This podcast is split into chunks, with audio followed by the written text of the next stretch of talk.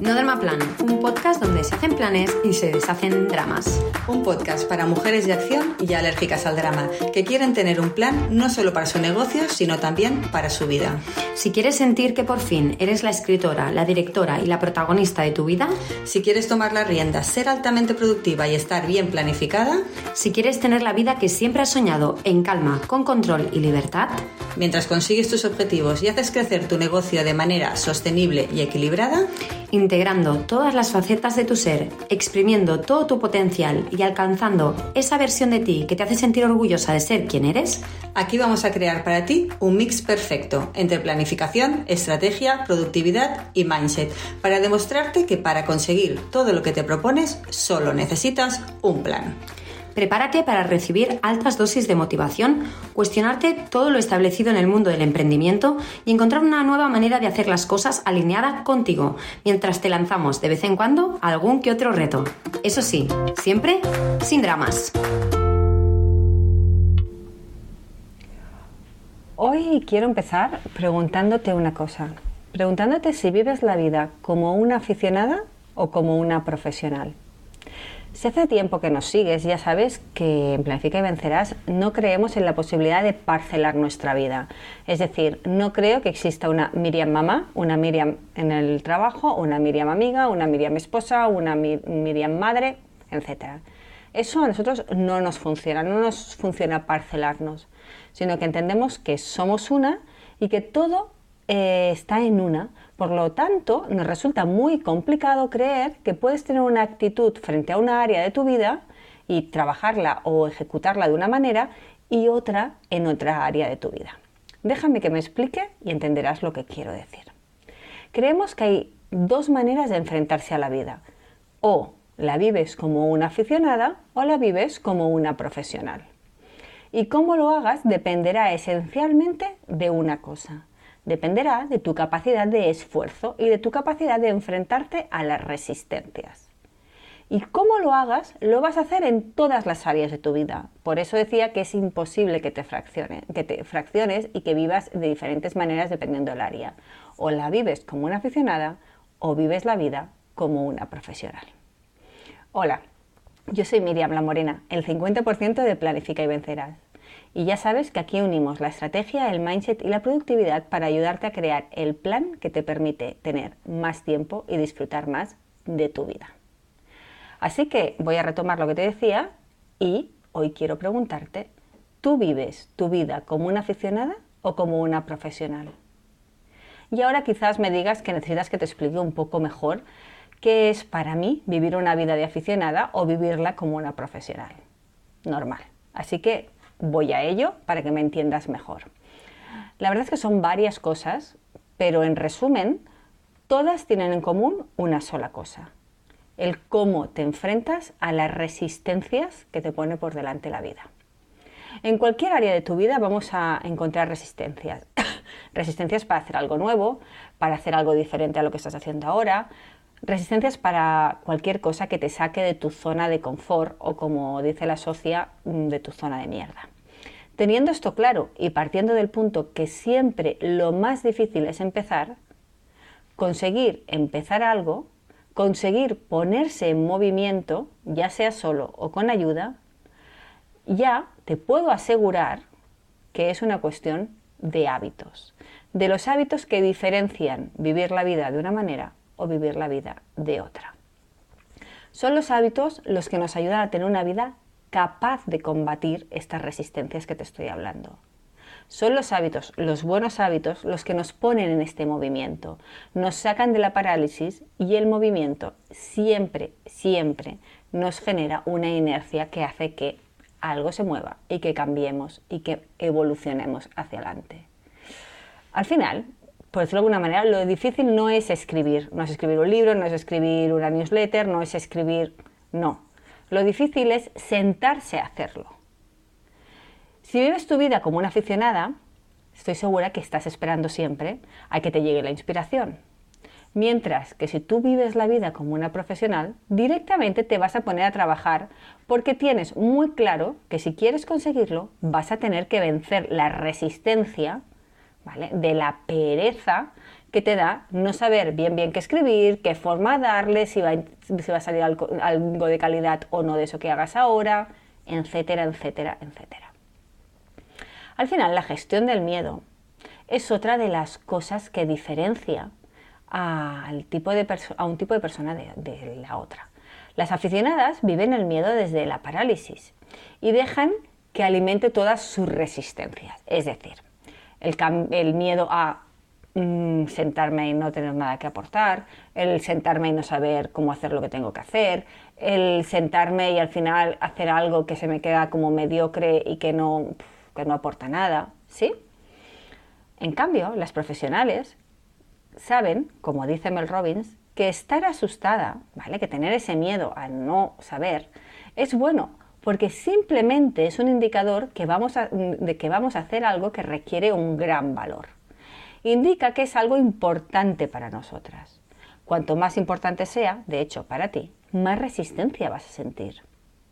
Cuidado, cuando algo no te genera nada de miedo o de resistencia, ahí deberías parar y preguntarte si realmente esa cosa aporta y es importante para mí. Si realmente, ah, para mí o para ti, si realmente te va a llevar donde quieres llegar. Y si por el contrario vas a dejar de hacer algo por miedo, también es importante que recuerdes que tomar esa decisión tiene unas consecuencias graves. ¿Por qué? Y te lo voy a decir muy clarito. Porque de una manera o de otra te va a hacer sentir miserable. Sabrás que no estás viviendo la vida que quieres simplemente porque no te atreviste ni a intentarlo. Te va a generar infelicidad. Te va a hacer sentir, pues claramente, como una mierda. Sentirás pena, te aburrirás de tu vida, te sentirás culpable, te sentirás poco querida o poco merecedora de ese amor. No te va a gustar en qué situación te va a dejar ese no ejecutar y no accionar por miedo. En resumen, es muy simple. O vences tú a la resistencia o la resistencia te vence a ti. Chimpún. Ese es el secreto. No hay más. ¿Vale? Y esto lo vemos semana tras semana en nuestras sesiones de consultoría. Y es que tenemos que tener mucho cuidado con las excusas o con el autoengaño, con las historias que nos contamos para justificar por qué no damos el paso, por qué no accionamos, ¿Por qué no vamos a ponernos en movimiento? Una de las cosas que suele pasar cuando vas a tomar la decisión de no vencer esas resistencias es que vas a empezar a criticar a otras personas que sí han dado el paso. Personas que sí, que cuando las ves, sientes que hay algo en sus vidas que tú querrías tener y no tienes. ¿Por qué hacemos esto? Porque esto puede ser una, una alerta de que estamos acomodándonos y no estamos haciendo frente a las resistencias. Porque al final lo que hacemos criticando es subirte tú el nivel a costa de bajar el nivel de las otras personas que sí han conseguido lo que tú quieres. Si criticas, recuerda siempre que probablemente es porque no te van bien las cosas. Así que utiliza esta bandera roja como señal de que hay algo que probablemente tienes que aceptar y tienes que cambiar. Al final, es el orgullo el que nos hace que no aceptemos que las cosas no son como queremos realmente que sean. Y no lo son porque no hemos tenido el coraje de hacer que pasen de otra manera. Así que llegados a este punto, lo que te recomiendo es que seas valiente y hagas autocrítica. Repito la pregunta. ¿Vives tu vida como una aficionada o como una profesional? Otras de las diferencias entre alguien que vive la vida como una aficionada es que anhela una vida relajada. En cambio, la profesional lo que busca es una vida tranquila, que es muy diferente. Y te voy a explicar cuál es la diferencia esencial para mí entre las dos cosas. Si estás tranquila, quiere decir que estás serena. Y esto te permite pensar con claridad. Y esto es lo que hace una profesional. Mientras que si estás buscando un estado de relajación constante, que sea fácil, vas a vivir desde una posición de atontamiento, que te va a poner en una situación de desventaja constante. Y lo que es peor, que te va a llevar a dos cosas. Una, la procrastinación y dos, la búsqueda de gratificación inmediata. La procrastinación es la forma más común en la que se presenta la resistencia. Todos encontramos motivos para parar y para no hacer nada ahora, para dejarlo para más adelante. Te voy a decir algunos que te van a sonar seguro. No estoy suficientemente preparada, no es mi momento vital, no tengo dinero. ¿Sí? ¿Te has dicho alguna de estas cosas? Estoy segura que sí, porque lo hemos hecho todas. Y la búsqueda de gratificación inmediata, algo que en la era de las redes sociales ya es prácticamente una epidemia, nos hace elegir siempre entre el consumo frente al ahorro, el disfrute frente al trabajo, el hoy frente al mañana y el corto plazo frente al largo plazo. Las decisiones justo contrarias a las que optaría una profesional de la vida. Y esto es la kriptonita de una vida, ¿vale? Que se quiere vivir desde la profesionalidad, desde el espíritu de excelencia, de aportar y de crecimiento. La resistencia te va a llevar, te va a ganar siempre, siempre, siempre, utilizando el entusiasmo que genera la gratificación inmediata, ¿vale? Mientras que la profesional entiende y sabe que en muchas ocasiones hay que aplazar el disfrute o la recompensa. ¿Sí? El otro día escuchaba un podcast de Gemma Fillol y explicaba eh, un experimento que se había hecho con niños eh, hace ya muchos años, no sé si era los años 70 o algo así, y a varios niños les habían puesto unas magdalenas delante y habían estado mirando cuántos niños podían resistirse a la tentación de comerse estas magdalenas de manera inmediata. Y luego, durante unos cuantos años, ¿vale? hasta que esos niños se fueron adultos, fueron siguiendo la trayectoria de esas personas, de esos niños, hasta que fueron adultos. Y se descubrió que los niños que desde pequeños habían tenido una resistencia a aplazar la recompensa, en la vida les había ido mejor, porque habían sabido esperar los momentos oportunos y habían sabido esforzarse hasta encontrar el momento en que realmente tenían que conseguir la recompensa. ¿Sí? Y te voy a hacer una cosa, y puede que no te vaya a gustar, pero es que ya somos mayorcitas y tenemos que ser responsables de nuestras vidas y nuestras, y nuestras realidades. Así que allá voy. Si te crees a la resistencia, lo siento, pero te mereces todo lo que te está pasando probablemente. Porque ya sabes que la resistencia siempre te va a mentir ya sea con el síndrome de, la impostura, ya sea disfrazada de miedo, ya sea disfrazada de lo que sea y de cómo sea. La resistencia siempre está llena de mierda y no te va a traer nada bueno. ¿Sí? Así que, o eres una aficionada o eres una profesional. ¿Sí? ¿Se va entendiendo lo que me refería con esto? Con vivir la vida desde una manera de ser o de la otra. Y la diferencia esencial al final está en el foco. La aficionada se implica solo a ratos en cualquier cosa, mientras que la profesional se vuelca al 100% en cualquier cosa de las que está haciendo y que sabe que son importantes para su vida y para lo que ella quiere conseguir. La aficionada lo hace todo mientras le divierte, pero la profesional va más allá porque lo hace para ganar, no para el disfrute inmediato. No me acuerdo muy bien qué escritor fue, pero lo leí una vez y me pareció muy interesante. Un escritor dijo, yo solo escribo cuando estoy inspirado, pero afortunadamente siempre me llega la inspiración a las 9 de la mañana. Y esto me recuerda también a la frase de Pablo Picasso, ¿no? Que la inspiración te encuentre trabajando. Y es que es eso, o sea, no aplaces, tú ponte en acción, ponte en movimiento y las cosas pasarán, aunque no sepas cómo van a pasar. Van a pasar porque estás dispuesto a que pasen, porque das el primer paso. La gente profesional no basa sus decisiones en lo que es fácil o cómodo, sino en lo que tiene que hacerse. Empieza y luego la inspiración aparece. Al final, convertirse en profesional no tiene realmente ningún misterio. Es una decisión consciente. Nos preparamos para vernos como tal y lo hacemos. Listo. Vale, y entonces, ¿qué hay que hacer para tener éxito? Es una de las cosas que siempre nos preguntáis. ¿Qué hay que hacer para ser una buena marca personal? ¿O qué hay que hacer para ser un buen profesional? Pues mira, al final todo se reduce en una cosa. Y es que el éxito, una vez más, es una decisión consciente. Se decide, se trabaja y se consigue. Es un proceso.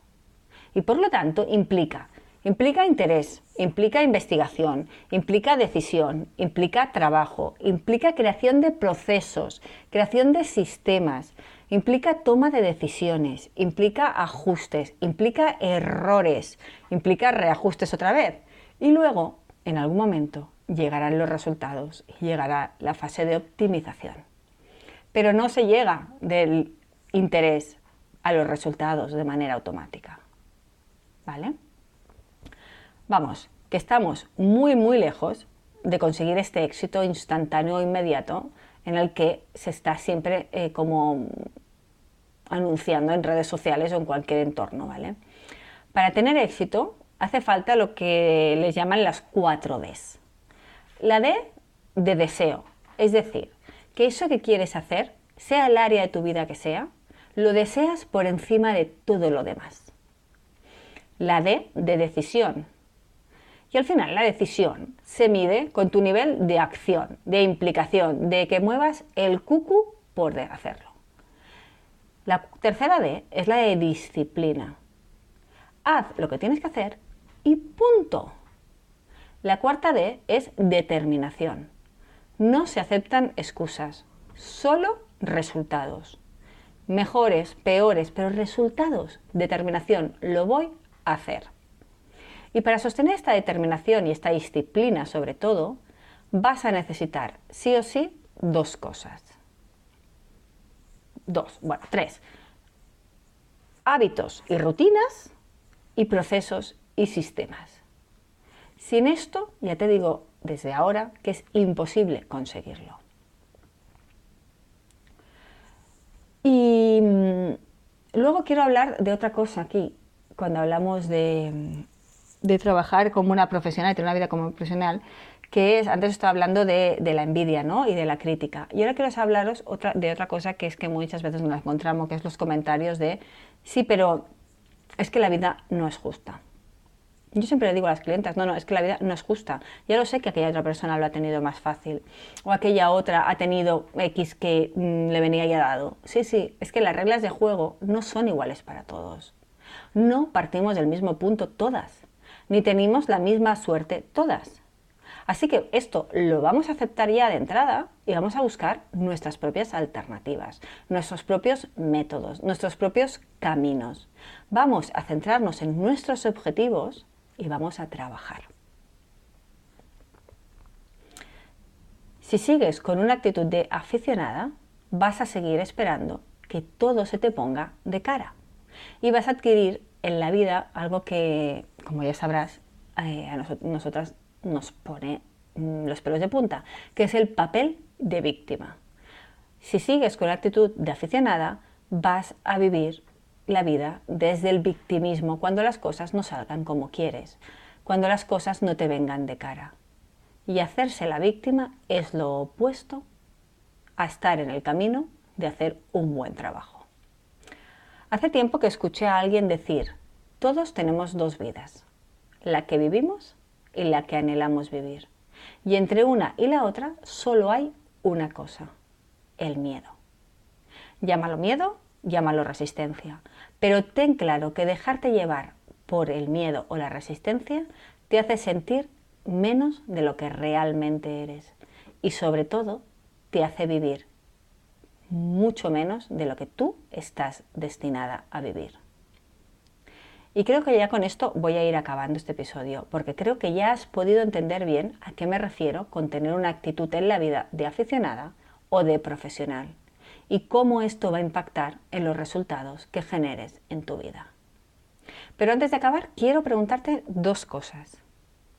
Una, ¿qué tiene que pasar para que reconozcas esas resistencias que hace que vivas tu vida como un aficionado o una aficionada y no como una profesional? Y dos, ¿qué te mueve más? ¿La inspiración o la desesperación? Sé, porque si estás escuchando No Drama Plan, es así, que igual no has conseguido aún vivir la vida que quieres como una auténtica profesional, pero sí que estoy segura que estás en el proceso de hacerlo. Si no, no estarías aquí, lo sé. Así que te voy a pedir que no vivas como una aficionada, que identifiques estas mm, alarmas, estas banderas rojas que te he puesto hoy. No vivas esperando que desaparezca el miedo para actuar. Recuerda que el éxito consiste en actuar a pesar del miedo. Nunca vas a tenerlo todo de cara. Creo que era Henry Fonda que contaban que él, incluso con setenta y pico años, cada vez que subía a un escenario, vomitaba antes de cada actuación. Si él, con 70 años y la, la carrera que tuvo detrás, seguía teniendo miedo, ¿qué te hace pensar que tú y yo vamos a perder el miedo? No va a pasar, lo vamos a hacer con miedo.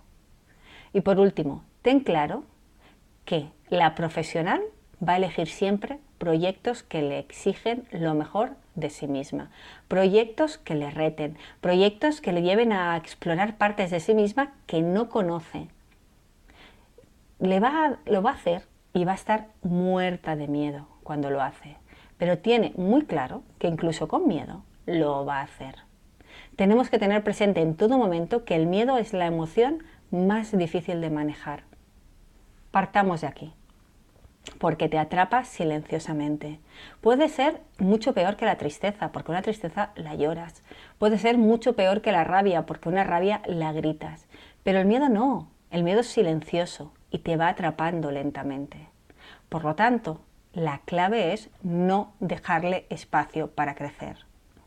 No te lo mereces. No vivas la vida como una aficionada. Y hasta aquí el episodio de hoy. Espero que te haya gustado, espero que se te haya pasado tan rápido como a mí. Desde aquí te felicito por haberte dedicado este tiempo y por haber apostado por dejar atrás el drama para pasar a la acción como la mujer que eres, creativa, independiente y consciente de tu potencial y capacidades. Hasta el próximo episodio, esperamos que sigas deshaciendo dramas y haciendo planes.